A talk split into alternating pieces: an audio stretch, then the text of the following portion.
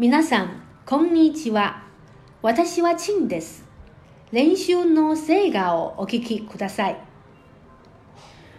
お米の話。北王子魯山人作。魯山人の美食手帳より。一般に飯炊きというと、料理人ではなく、雑用人として一段と下がった仕事として扱い、ろくな給料も出していないが、随分間違った話である。だから、星が丘作業時代、私のところへ料理人が来ると、君は飯が炊けるかと第一に聞いてみる。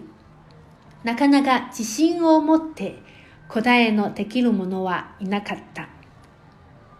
とにかく飯は最後のとどめを刺すものであり、下校には大事な料理である。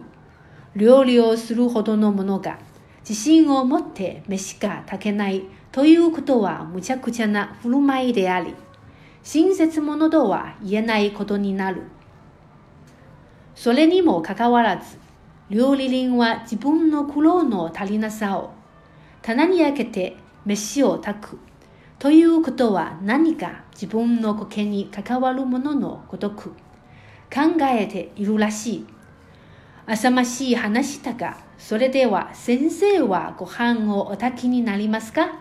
と聞くものがあった。私は喧嘩に炊けると答えた。最後までご清聴いただきありがとうございました。これからも日々精進してまいります。